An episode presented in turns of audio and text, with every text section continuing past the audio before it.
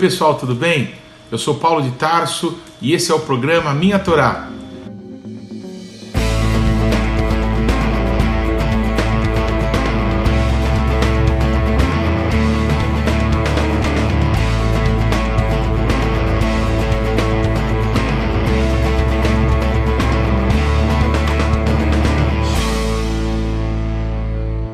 E olha, não se esqueça de deixar o seu like, de se inscrever no canal e de ativar o sininho de notificações. Que Deus te abençoe. Shalom! A paraxá de hoje é Vaigash e aproximou-se.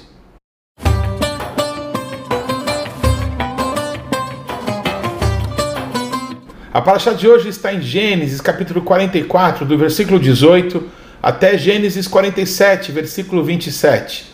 A Raftará, em Ezequiel, capítulo 37, do versículo 15 a 28. E na Brit Hadashah, vamos ler Romanos, o capítulo 11, e também 2 aos Coríntios, do capítulo 5, versículo 18 a 21. Em Gênesis, capítulo 44, versículo 18, está escrito assim: E aproximou-se dele Judá e disse: Ah, Senhor meu, rogo-te, permite que teu servo diga uma palavra aos ouvidos do meu senhor já falamos na paraxá anterior que duas figuras surgem no livro de Gênesis depois que percebemos que o livro trata dos patriarcas de Abraão, de Isaac e de Jacó. A figura de José e a figura de Judá aparecem como é, marcos. A figura de José e a figura de Judá aparecem como figuras que apontam para Yeshua, que apontam para o Mashiach. É de Judá que vem o leão da tribo de Judá. Israel profetiza sobre o seu filho quando o abençoa, dizendo: Judá é leãozinho, o cetro não se arredará de Judá até que venha Shiló. A palavra Shiló vem de Shaliach, o apóstolo, o apóstolo do pai. Enquanto a vida de José, de Yosef, apontam para detalhes da vida de Yeshua, para situações que ele passou, que ele enfrentou, que ele viveu. Portanto, é como se os patriarcas falassem da formação do povo, mas a vida de José e de Judá apontassem para a redenção. E logo de cara, no início dessa paraxá, uma palavra tão tocante. E Judá aproximou-se. Foi justamente Judá, aquela pessoa que disse para não matarem o seu irmão, mas que o vendessem como escravo. Eu fico imaginando naquele momento em que Yosef, José, sabia e discernia todas as coisas, ele sabia quem eram os irmãos, ele lembrava de tudo que tinha passado com eles. Mas os seus irmãos não discerniam quem era José. Eles achavam que estavam falando com um egípcio muito importante, muito poderoso. Não podiam imaginar que era um irmão que eles tinham vendido e que eles pensaram matar. José certamente lembrou daquele momento em que o próprio Judá que estava ali falando com ele e que pediu para se aproximar, é, sugeriu que vendessem ele como escravo para aquela caravana de ismaelitas que passava. Pareceu um ato de bondade de Judá, mas pensem um pouquinho: sair da casa dos seus pais, sair do lugar de conforto perto da sua família, para sofrer como um escravo, para ser algemado e conduzido para uma outra nação. Que situação dolorosa José viveu e que lembranças amargas ele deveria ter. Por um outro lado, Judá não imaginava quem era aquele homem. O seu nome era um nome muito diferente para eles. Safenak Paniak, um nome egípcio, casado com uma mulher egípcia chamada Zenat. Como ele poderia imaginar que aquele homem, atrás daquela peruca, daquelas vestes, daquele peito desnudo, havia ali um filho de Abraão?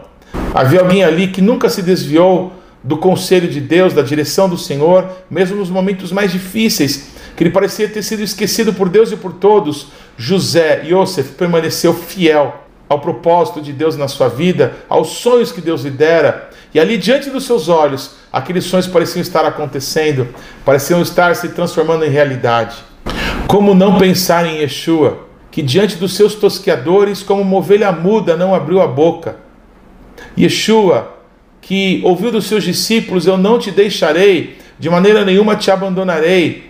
Yeshua viu um a um sumindo, fugindo, depois de Jesus ter sido traído por um dos seus doze. Mesmo Pedro que dizia: Eu vou morrer contigo se você for preso e morrer. E Jesus disse: Todos vocês se escandalizarão de mim, pois poucas horas tinham se passado e todos tinham desaparecido, todos diante daquela coisa terrível do sofrimento que Yeshua passou. Eles não aguentaram ver aquilo tudo e eles tropeçando naquela situação, eles foram embora, eles se desviaram do caminho. E Yeshua viu o próprio Pedro negar-lhe por três vezes, como ele tinha profetizado para Pedro. Yeshua foi escarnecido por Herodes, ele foi zombado pelo orgulho de Pôncio Pilatos. Jesus foi preterido pela multidão para que Barrabás fosse solto. A mesma multidão que Jesus curou de enfermidades, a mesma multidão que comeu pão que ele multiplicou, foi a multidão que disse: crucifica-o. Jesus, chegando em Jerusalém, ele olha para a cidade, chora e diz: Vocês nunca mais me verão, até que todo Israel possa dizer em uma só voz: Bendito é aquele que vem em nome do Eterno. Enquanto não reconhecerem a quem transpassaram, enquanto não declararem alto e bom som que realmente não existe nenhum outro além de Yeshua, como Mashiach glorioso de Israel, muitas coisas ainda acontecerão para o povo de Israel. Mas está escrito: todo Israel será salvo. Judá, os teus irmãos te louvarão. Essa palavra de bênção liberada sobre Judá apontava para um fenômeno que hoje vemos com os nossos olhos, mas muitas vezes não prestamos atenção devida. Hoje, qualquer descendente de Abraão e de Isaac em todas as nações da terra são chamados de judeus. Não são mais da tribo de Ruben, de é, Simeão, de Issacar, todos são chamados de judeus. Até os levitas e os sacerdotes que ainda muitos deles guardam a sua genealogia e podem se reconhecer e se afirmar como descendentes de Arão, como descendente dos levitas, até eles também são chamados de judeus por todos. Judá, os teus irmãos te louvarão. Pois é, reconhecer que todos os hebreus são chamados pelo nome de Judá é a honra que a Torá tratava a respeito desse patriarca e dessa tribo. Nos parece que a história de Judá e de José estão intimamente ligadas. Assim como nessa história, é, Judá se aproxima de José, nós vemos em outros trechos da Torá, Judá entregando a sua própria vida para que o seu irmão caçula Benjamim não seja tocado. E nós vemos essas duas tribos, o Mashiach se manifestar e o apóstolo dos não-judeus ser levantado por Yeshua, a saber, Paulo de Tarso. Essa é integração das três tribos Judá, José e Benjamim, elas estão manifestas no Mishkan, no tabernáculo, aquele santuário que Deus ordenou que Moisés construísse quando eles estavam naquele período de 40 anos, peregrinando no deserto, para que pudessem entrar e possuir a terra prometida. Pois quando aquele santuário foi construído, Deus ordenou a posição específica de cada uma das doze tribos de Israel, inclusive da tribo dos levitas, porque a tribo de José foi dividida entre duas tribos, a tribo de Efraim e a tribo de Manassés. Pois a posição que ocupava a tribo de Manassés e de Efraim, filhos de José, era exatamente a mesma posição de Benjamim, o filho caçula de Israel e de Raquel. Parece que uma ligação muito maior do que ser irmãos, muito maior do que uma situação que aconteceu no passado, Parece que havia um propósito de Deus para com esses irmãos e para com as tribos que eles representariam. A posição que eles ficavam, eles ficavam ao ocidente do Mishkan, ao ocidente do tabernáculo, enquanto exatamente na posição contrária ao oriente, de frente para a única porta que havia no Mishkan, no tabernáculo, ficava a tribo de Judá. Porque a única porta, que é chamada Haderer, o caminho, ela estava de frente à tribo de Judá. Porque de Judá vem o leão da tribo de Judá. Yeshua é ele que entrará pelo Haderer, pelo Haemet e pelo Hahaim, pelas três portas, a, o caminho, a verdade e a vida. E ninguém chega no Kodesh HaKodashim, ninguém vai ao Pai, senão por ele, senão por esse caminho aberto com o seu sangue, esse caminho que nos foi dado pelo seu sacrifício. Seguindo o caminho do sol, do oriente para o ocidente, Parece que esse caminho é, é o caminho que é feito para que Judá se encontre com José, mas esse caminho percorrido parece que aponta justamente para esse encontro. O nosso Deus tem encontros para nós, o nosso Deus tem reconciliação para os seus filhos. O ministério da reconciliação nos foi entregue. Assim como na cruz convergiam todas as coisas que existem, os céus e a terra, o oriente e do ocidente, os judeus e os não-judeus, o passado e o futuro, todas as coisas convergiam no Mashiach, que se entregou por amor de nós na cruz do Calvário para honrar a vontade do Pai que está nos céus. Está escrito assim em 2 Coríntios 5, 18 a 21.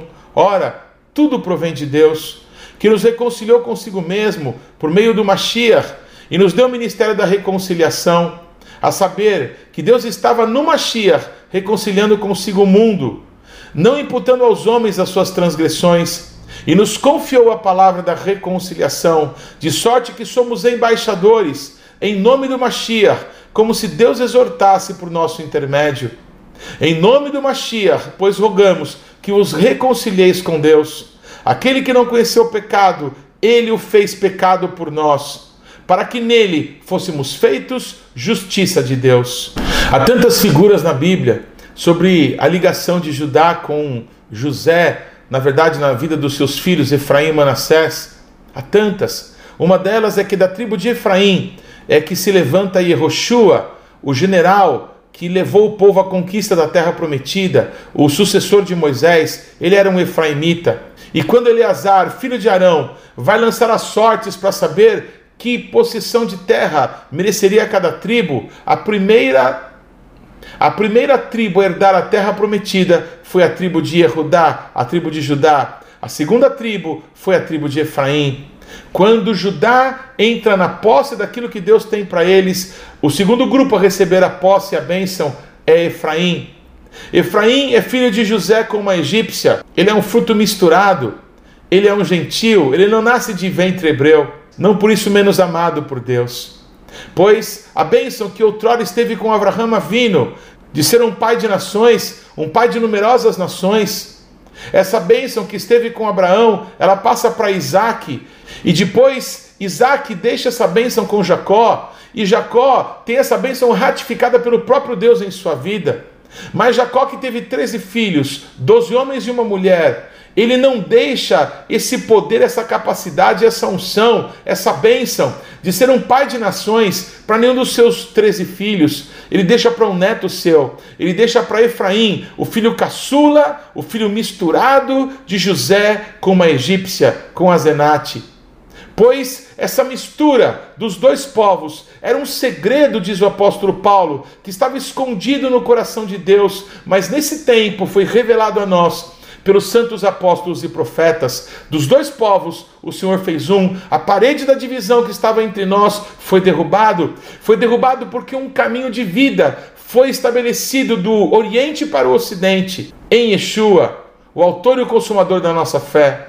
Ele é o mesmo ontem, hoje será o mesmo para sempre. Yeshua é o bom pastor, aquele que dá vida pelas suas ovelhas. As ovelhas da casa de Israel reconhecerão Yeshua como seu único pastor, o único que deu a sua vida para que pudesse salvar toda a casa de Israel. Mas os judeus ainda reconhecerão que Yeshua também tem ovelhas em outros pastos, que Yeshua também tem ovelhas que precisavam ser trazidas, pastoreadas, conduzidas, porque enfim se cumprirá a palavra e haverá apenas um pastor e um rebanho. Que maravilhoso vermos isso! Que emocionante estarmos tão perto de ver a história cumprida diante dos nossos olhos. Nós somos os filhos dos profetas, as profecias de gerações parece que estão todas culminando em nós, na nossa geração, nas gerações que estão vindo agora depois de nós. Bendito e engrandecido seja o nosso Deus para sempre. No ano de 2014, no meio da guerra, da guerra da faixa de Gaza, em que os palestinos estavam cavando túneis para que pudessem fazer um ataque terrível e matar milhares e milhares de pessoas na terra de Israel.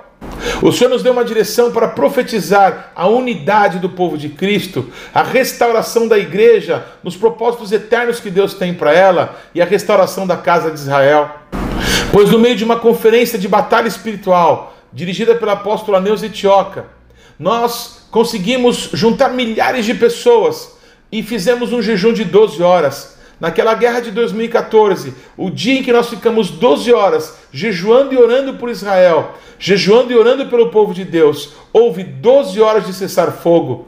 Naquela guerra, o primeiro cessar-fogo que teve foi naquele dia, no mesmo tempo em que nós oramos aqui, houve um cessar-fogo em Israel. Pois houve um momento daquele congresso que nós juntamos alguns judeus que estavam ali conosco e juntamos toda aquela congregação para orar, para abençoar a Israel, para clamar ao nosso Deus que livrasse o seu povo daqueles ataques, que o exército de Israel pudesse ser fortalecido pelo braço do poderoso de Jacó, quem o susteve por toda a sua vida, para que eles pudessem ser livres daqueles ataques terríveis, daqueles ataques terroristas. Deus fez uma grande obra e mudou a cena daquela guerra, e logo depois daquela guerra foi vencida. Pois naquela tarde memorável, Deus colocou no meu coração fazer um ato profético diante daquela multidão de irmãos que estavam ali reunidos. E eu tenho aqui em minhas mãos os objetos que foram usados naquela tarde memorável. Duas madeirinhas. Numa delas está escrito: Lei Erudá Vebene Israel, para Judá e para os filhos de Israel. E na outra está escrito assim: Lei Yosef Etzefraim Vekol Beit Israel para José, vara de Efraim e toda a casa de Israel. Pois naquele dia eu juntei essas duas varas na minha mão, e quem olhava para as minhas mãos podia imaginar que era uma só vara na minha mão, pois foi exatamente isso que o nosso Deus ordenou que o profeta Ezequiel fizesse. Que ele tomasse duas varas e escrevesse, como eu escrevi nessas duas, essas frases, para Judá e para os filhos de Israel, para José, vara de Efraim, e para toda a casa de Israel. Assim, Judá e Efraim, assim os judeus e a igreja serão juntadas na mão do nosso Deus, e nós seremos um só povo no meio dessa terra, teremos um só Deus para sempre, e nós seremos o povo de exclusividade do eterno. Bendito e engrandecido seja o seu nome. Pois quantas coisas o nosso Deus tem feito por amor de nós, manifestando o cumprimento de tantas palavras proféticas Nunca na história da igreja o povo judeu tem reconhecido, como tem reconhecido nesse tempo, que os cristãos são os verdadeiros amigos de Israel. Pois no passado, cada vez que se escutava esse nome, cristãos, logo vinham as perseguições, logo as mortes, os pogroms, as judiarias, os guetos, as cruzadas, a Inquisição, o terceiro Reich, os católicos que mataram tantos judeus e obrigaram muitos a se converter falsamente ao catolicismo, enquanto os protestantes mataram tantos judeus, pois o próprio Hitler usou alguns discursos de Martinho Lutero para que justificasse a solução final, para que justificasse a morte dos judeus. Mas nós estamos vivendo um tempo novo.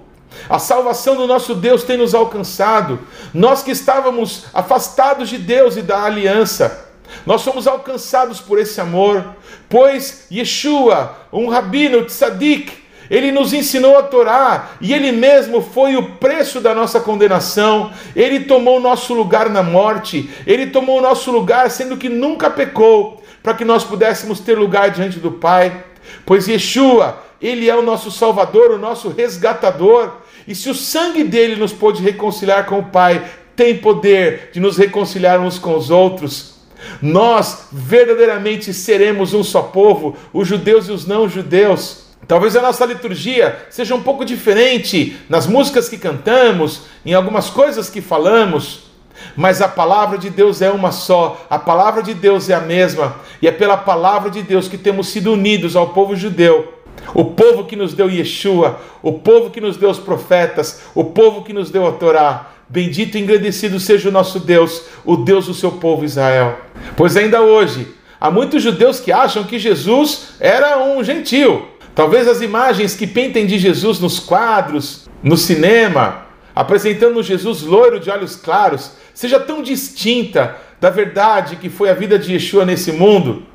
Mas quem se aproxima de perto verá que não são características físicas, mas a vida, a santidade, a pureza, a eternidade de Deus estava nele e está agora na igreja, está agora em todos aqueles que invocam o nome do Eterno através do nome, sobre todo nome, o nome de Yeshua. Pois se ainda você não fez isso, saiba que todo Israel será salvo. Assim como Judá e os seus irmãos, quando ofereceram a própria vida deles no lugar de Benjamim, isso quebrantou o coração de José. Há pouco tempo atrás eu ouvi uma palavra de um pastor judeu que disse que está para chegar o dia em que os judeus religiosos vão ver os judeus que creem em Yeshua Não gentios que querem ser judeus, judeus de verdade, judeus que cresceram no judaísmo, que cresceram na religião, mas reconheceram que Yeshua é o Mashiach. Está chegando um dia em que Israel inteira reconhecerá, que os religiosos reconhecerão que esse irmão caçula, que esse Benjamim, que os judeus crentes em Yeshua também são judeus, também têm os seus pais que morreram nos campos de concentração, também têm os seus pais que foram perseguidos na Inquisição, também tem antepassados que foram mortos nas cruzadas, pois esse povo permanece para sempre na presença de Deus. As pessoas mudaram, as gerações se foram, mas Israel está diante do Eterno e assim ficará para sempre. Todo Israel será salvo, pois Yosef, com nome egípcio, Yosef, vestido de egípcio, Yosef, com autoridade e com o anel de selar do próprio Faraó, ninguém poderia imaginar que ele era um verdadeiro hebreu pois Yeshua, ele é judeu, da casa de Davi, da tribo de Judá. Nele se convergiram todas as palavras proféticas, nele se cumpriu toda a Torá. A Torá foi escrita baseado em sua vida. Os profetas profetizaram aquilo que o Eterno nos mostrou a respeito da vida de Yeshua. Ele é o Aleph e ele é o Tav. Ele é o princípio, ele é o fim. Ele é o Emet, ele é a verdade. Assim como Yehudá desejou aproximar-se de Yosef, eu creio que milhares e milhares e milhares de judeus nos nossos dias vão querer se aproximar desse que eles olham torto, desse que eles não sabem exatamente se realmente é do povo de Israel ou não, desse que eles não têm certeza se realmente guardou a Torá ou não e o que fazia, e por que que muitos gentios o seguindo praticam idolatria, essas coisas que os judeus não entendem. Em pouco tempo eles vão compreender, em pouco tempo eles verão, em pouco tempo eles reconhecerão. Yeshua se manifestará a eles, eles saberão que não há salvação em nenhum outro nome.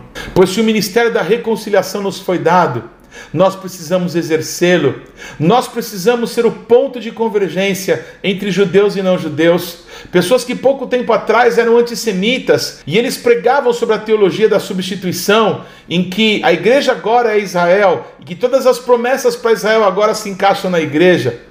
Da mesma forma, os judeus vão reconhecer que aqueles que verdadeiramente creem em Deus não são idólatras, não cultuam falsos deuses ou outros deuses, só existe um Deus, o Criador dos céus e da terra, que se manifestou em nós através de Yeshua, o Mashiach glorioso de Israel. Ele, o Pai, o Filho e o Espírito Santo são um. O Eterno é o nosso Deus e nós não temos nenhum outro.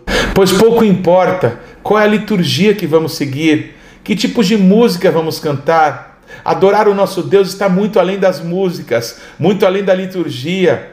Reconhecer que o nosso Deus é o único Senhor, reconhecer a eternidade dentro de nós, nos faz mais humildes, nos faz reconhecer o que Yeshua fez por nós naquela cruz, nos faz reconhecer, como eu, um não-judeu, de que a salvação me alcançou. Eu tenho que ser grato, eu não tenho que disputar lugares, eu tenho que reconhecer que um lugar foi preparado para mim, que Deus se importou comigo mesmo nos confins da terra, eu fui amado com a minha família.